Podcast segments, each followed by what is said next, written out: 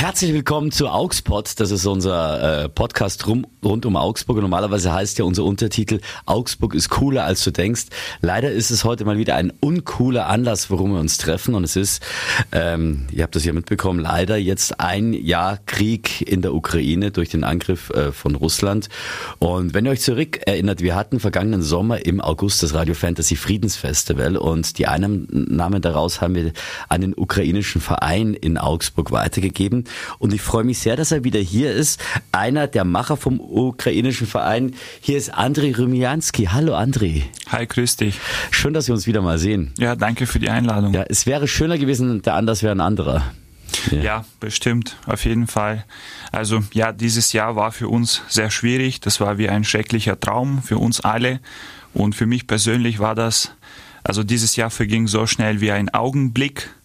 Äh, wir mussten vieles äh, während dieses Jahres lernen, unter anderem ähm, unsere also Familienangehörigen, unsere Freunde, unsere Bekannten auch ähm, zu verlieren und damit weiterzuleben. Also das war für uns wirklich ein sehr, sehr schwieriges Jahr. Mhm. Das heißt, du hast auch selber in deiner Familie Verluste erleiden müssen? Ja, ja. Okay. In der Ukraine Menschen, die gefallen genau, sind. Genau. Aber trotzdem, ähm, meine Eltern und meine zwei Schwestern mit, ähm, mit ihren Familien leben weiterhin jetzt in der Ukraine. Okay. Ähm, obwohl sie im Westen der Ukraine äh, sind, ähm, besteht trotzdem die Lebensgefahr überall in jedem Teil des Landes, denn aufgrund von Raketenbeschüssen äh, äh, wird die zivile Infrastruktur fast überall zerbombt und vernichtet, vor allem Kraftwerke, Wasserleitung und ähm, andere kritische zivile Infrastrukturobjekte. Aber deine Familie will trotzdem nicht fliehen? Nein, also ich konnte sie nicht dazu überreden, weil sie der Meinung sind, dass sie dort mehr helfen können. Sie haben mhm. sehr viele Binnenflüchtlinge bei sich aufgenommen und sie sagen, dass sie, also dass jeder etwas leisten soll, da okay. wo er am besten ähm, das, etwas machen kann. Das macht deine Familie vor Ort. Du machst das hier mit dem ukrainischen Verein. Ich weiß noch damals, als wir das erste Mal miteinander gesprochen haben, das ist auch jetzt dann bald ein Jahr her, da hattet ihr, glaube ich, sechs Mitglieder, die dort gearbeitet haben, bei euch hauptsächlich gearbeitet. Mhm. Äh, du hast gesagt, ihr musstet aber aufstocken. Ähm, ja, also ja und nein. Wir mussten unsere Strategie einfach überdenken und uns ein bisschen umstrukturieren. Und zwar, wir haben zum Beispiel die Sammelstelle in der Hochfeldstraße ähm, äh, schließen müssen. Wir haben zum Beispiel die Annahme von Sachspenden von privaten Personen jetzt ähm, eingestellt, weil wir diese Räumlichkeiten da verlassen mussten. Also, das heißt, es kann gar keiner mehr Sachspenden bei euch vorbeibringen? Also private zumindest, private mhm. Sachspenden. Aber wir sind weiterhin ähm, offen für verschiedene Angebote. Wir nehmen große Sachspenden von den Vereinen, Organisationen mhm. und mhm. Firmen.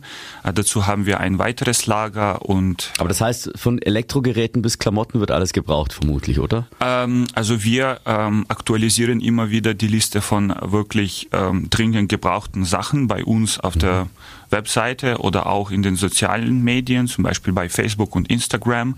Im Moment werden von Sachspenden dringend gebraucht, also zum Beispiel ähm, Stromerzeuger, Zelte, äh, Schlafsäcke, Medikamente. Mhm. Campingkocher und so weiter und so weiter. Das, was das Leben des, des Menschen einfach unabhängiger mhm. machen kann. Mhm. Mhm. Leider ist das ja nicht weniger geworden, der Bedarf, sondern eher nochmal mehr wir haben ja alle vor einem Jahr nicht äh, zu träumen gewagt, dass es nach einem Jahr immer noch jetzt schrecklicherweise weitergeht. Und natürlich braucht ihr noch mehr Hilfe, die wahrscheinlich logischerweise auch zurückgeht, weil das irgendwie es ist so hart, das klingt, aber für viele Menschen wird es dann irgendwie Alltag und dann gerät es auch in Vergessenheit, egal wie sehr die Medien darüber berichten. Ja, absolut. Ähm, also in erster Linie ist es Kriegsmüdigkeit. Viele Menschen sind einfach müde von all diesen schrecklichen Nachrichten, die aus dem Osten kommen. Dazu kommen auch viele andere Geschehnisse, wie zum Beispiel Erdbeben jetzt, also diese schreckliche Katastrophe in der Türkei und in Syrien. Wir ähm, ja, also unser Beileid auch allen Trauernden mhm. ähm, und allen Opfern in diesen Ländern. Wir als Verein versuchten auch ähm, dort etwas zu helfen, also soweit wir Tatsächlich könnt ihr das noch, ihr seid doch schon extrem ausgelastet. Ja, aber man kann nichts machen. Wir hatten da auch einige Sachen, die wir ähm, übergeben konnten. Aber ähm, auf jeden Fall, äh, die Spendenbereitschaft ist zwar gesunken, aber ähm, es gibt immer noch sehr viele nachhaltige private Initiativen von den Privatpersonen, von anderen Vereinen, von Schulen, die immer wieder Spendenaktionen organisieren. Mhm. Das finden wir einfach faszinierend, weil, das ist, das ist schön, ja. weil genau jetzt auf diesen, auf diesen einzelnen Privatinitiativen das Ganze äh, also basiert und weiter leben kann. Ähm, verstehst du, dass die Menschen, das ist ja nicht böse gemeint, aber verstehst du, dass, dass die teilweise auch kriegsmüde sind, dass sie es auch irgendwie gar nicht mehr tragen oder verkraften können, nur vom Krieg zu hören? Also das ist absolut verständlich. Ähm, dazu kommen auch verschiedene ähm, interne Probleme, zum Beispiel auch Preiserhöhung für mhm. also Strompreise zum Beispiel und so weiter und so fort. Das verstehen wir alles natürlich. Und ähm, nichtsdestotrotz wollen wir helfen. Genau. Klar. Und äh, Andri, du hast heute jemanden mitgenommen, äh, eine junge Frau, Katja. Hallo Katja. Ja, hallo. Katja ist 28, kommt aus Kharkiv habe ich es richtig ausgesprochen? Ja. Gut, ich muss immer nachfragen. Und Katja, du bist seit April in Deutschland. Ja, genau. Ja, und du bist geflüchtet.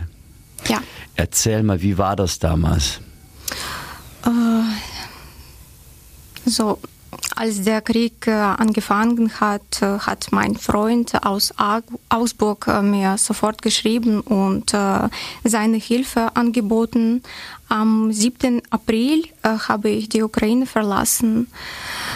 Ich habe mein Zuhause, meine Errungenschaften und mein altes Leben hinter mir gelassen. Ich habe drei Tage gebraucht, um nach Deutschland zu kommen. Äh, ich bin allein mit meinem Kater gefahren. Das war geistig äh, sehr schwer. Äh, mein Zug geriet unter Beschuss und es war sehr beängstigend. Aber jetzt bin ich hier in Deutschland in Sicherheit. Hm. Hast du noch Familie dort in der Ukraine? Ja, meine Heimatstadt ist Jenakive in der Donetsk-Region. Seit 2014 ist sie ein besetztes Gebiet äh, und damals hat der Krieg in der Ukraine begonnen, äh, nicht vor einem Jahr. Äh, meine Eltern sind dort geblieben und ähm, ich bin nach Kharkiv umgezogen. Ich habe meine Eltern seit zwei Jahren nicht mehr gesehen und ich weiß nicht, ob ich sie wieder sehen werde. Hast du noch Kontakt zu deinen Eltern? Funktioniert ja, das? Ja, ja, natürlich.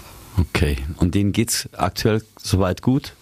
Ja, sie haben Angst und äh, es gibt äh, Probleme mit Strom und Wasser und sie, äh, sie warten auf das Ende des Krieges. Und äh, überlegen deine Eltern, nach Deutschland zu kommen oder geht das gar nicht in ihrer Situation? Nein, das geht nicht.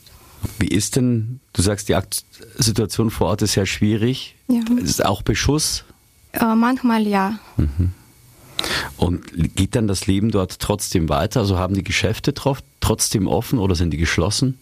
Да, я поняла вопрос. So vielleicht kann ich helfen. Mhm. Also es gibt überall Probleme mit Strom- mhm. und Wasserversorgung zum Beispiel, mhm. aber die Menschen versuchen trotzdem weiter irgendwie zu leben, also das, das Leben einfach anders ähm, umstrukturieren, um weiter zum Beispiel Geschäfte zu betreiben. Also natürlich sind bestimmte Sphären, bestimmte Bereiche komplett jetzt lahmgelegt und es funktioniert gar nicht.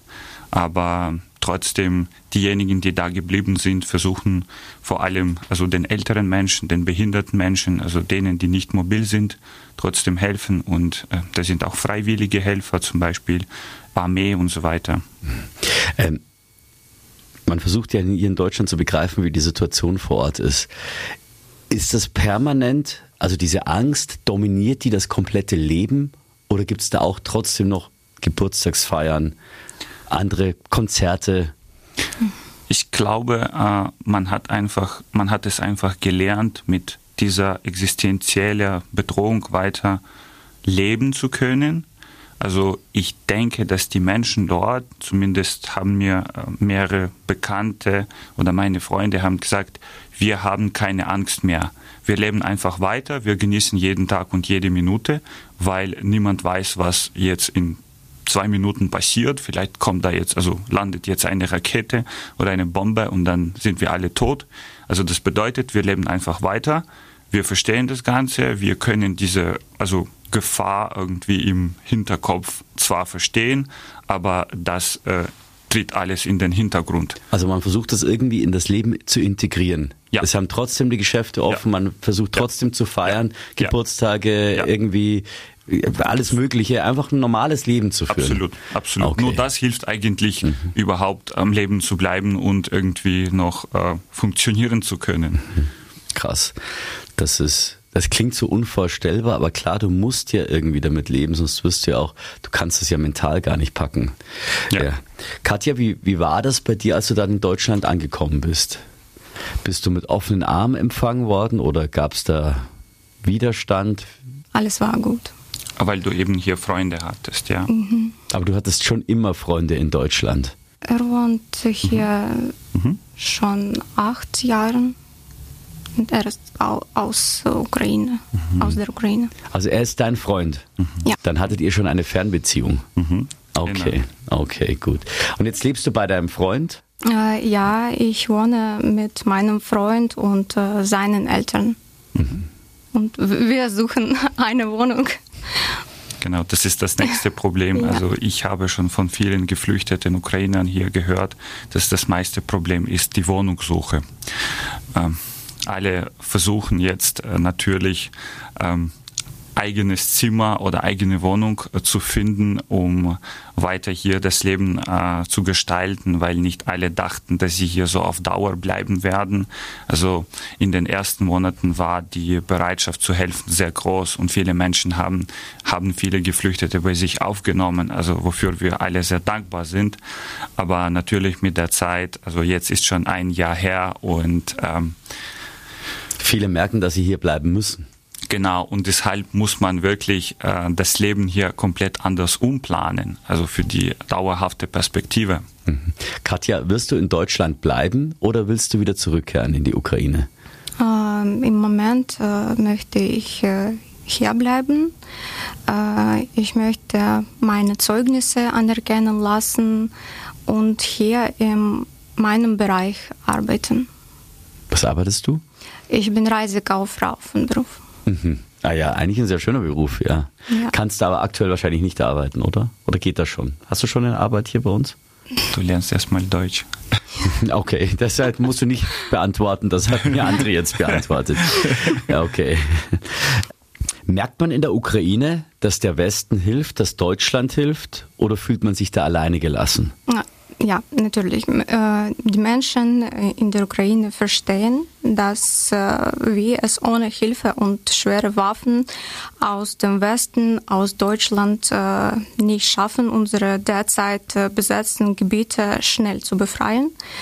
Dass wir sie befreien werden, bin ich sicher. Und das beweisen erfolgreiche Operationen und Gegenoffensiven unserer Armee. Mhm. Ähm, und wir sind den Deutschen auch sehr dankbar für ihre Hilfe, Spenden und ihre Unterstützung der Ukraine. Mhm. Weil ich meine, wir sind schon selbstkritisch. Wir haben schon gemerkt, dass die Politik oft sehr, sehr lange braucht. Da stecken viele Sachen dahinter, die wir wahrscheinlich gar nicht verstehen, warum etwas braucht. Aber dann ist man natürlich als Bürger trotzdem froh, wenn man weiß, hey, in der Ukraine wird jetzt geholfen. Und natürlich sind auch die deutschen Bürger verunsichert. Was ist richtig? Was ist zu viel? Bringst du dich damit selber in Gefahr? Du weißt ja nicht, wie dieser Irre in Russland dann plötzlich reagiert. Du weißt es ja nicht. Du bist ja, ich glaube, das kann auch jeder nachvollziehen, dass da noch eine gewisse Angst da ist. Aber umso schöner, wenn du sagst, ja, man merkt, dass da Hilfe äh, geleistet wird, jetzt vom ganzen Westen und eben speziell auch von Deutschland. Das ist schön. Ähm, was wünschst du dir? In erster Linie wünsche ich mir, dass mein Land so schnell wie möglich gewinnt. Äh, und ich möchte meine Eltern wiedersehen und äh, sie umarmen. Und äh, ja, natürlich wünsche ich mir, dass äh, ich meine Deutschprüfung bestehe. Da drücke ich alle Daumen, dass das klappt. ja, sehr schön. Äh, liebe Katja, schön, dass du hier bist. Lieber André, schön, dass du auch hier bist. Ja, lass uns nochmal zusammenfassen, wie man helfen kann. Du sagst, ihr nehmt keine Privatspenden mehr an, weil das geht einfach durcheinander und da geht wahrscheinlich mehr Energie verloren, als dass ihr helfen könnt. Aber wenn jetzt ein, äh, ein Elektrounternehmen sagt, hey, wir haben jetzt viele Elektrogeräte, die wir euch spenden können, dann habt ihr natürlich, werdet ihr das mit offenen Armen empfangen. Absolut korrekt. Also diesbezüglich bitten wir alle, mit uns persönlich Kontakt aufzunehmen und wir können dann einen Übergabetermin arrangieren und das ganze, Logi also die ganze Logistik weiter in der Ukraine selber organisieren. Und äh, Geldspenden freut euch auch immer drüber. Also Geldspenden sind immer eine gute Lösung. Ähm, erstens, das erlaubt uns selber flexibler zu sein. Wir können entweder bestimmte Sachen hier auf Anfrage aus der Ukraine direkt anschaffen und dann können wir das Ganze in die Ukraine liefern lassen. Erstens. Zweitens, wir können die Projekte in der Ukraine direkt unterstützen. Wir haben jetzt im Moment schon fünf laufende Projekte im humanitären Bereich in der Ukraine, die funktionieren einfach äh, fantastisch gut, müssen wir sagen. Also wir bekommen da immer wieder Feedback und wir sehen, äh, dass man in der zukünftigen Perspektive eben also die Projekte in der Ukraine unterstützen sollte. Also damit da Hilfe zur Selbsthilfe entsteht. Also ihr, ihr unterstützt permanent den Wiederaufbau. Ja. Auch wenn jetzt natürlich noch die Gefahr da ist, dass wieder viel zerstört wird, aber ihr baut permanent wieder auf. Zum Beispiel äh, kann ich ähm, auf ein Projekt ähm, äh, eingehen. Und zwar, das ist Feldküchenprojekt, das wir zusammen mit Living Nature ähm, organisieren. Ähm, wir kaufen hier gebrauchte Feldküchen und diese äh, können dann vor Ort im Osten und im Süden der Ukraine, also in ähm, komplett zerstörten, zerbombten Städten, Regionen und Dörfern, die ähm, älteren Menschen, die behinderten Menschen mit dem ähm, mit dem warmen Essen, mit Lebensmitteln, mit Wasser einfach versorgen, weil diese Menschen einfach ohne diese Hilfe nicht schaffen können. Und äh, dank der Kooperation mit dem äh, Freiwilligen Verbund ähm, in der Ukraine können wir hier aus Deutschland helfen und die können das Ganze weiter in der Ukraine abwickeln. Und also bis jetzt haben wir einfach hervorragende Ergebnisse. Die Menschen, den Menschen wird wirklich sehr konkret geholfen. Also das ist nur eins der Projekte, die wir haben, aber wir verstehen, das ist nachhaltig und damit kann man am besten helfen. Also mhm. damit man auch Geld für Sprit sparen muss und so weiter hier. Und äh, wir packen alle Informationen erstmal hier in die Show Notes äh, in diesem Podcast und auch auf fantasy.de. Da haben wir dann auch unsere Seite wieder verlinkt mit der Seite vom ukrainischen Verein. Dann könnt ihr auch direkt dort draufklicken und dann helfen. Ja, liebe Katja, ich drücke dir alle, alle Daumen, dass du deine Eltern bald wieder siehst. Ja. Und ich drücke dir auch die Daumen, dass du die Deutschprüfung schaffst. Ja. Liebe Katja, danke schön, dass du hier warst. Ich danke Ihnen. Lieber Andri, danke, dass du hier warst. Danke für die Einladung. Alles, alles Gute. Wir jo. helfen euch weiter. Danke.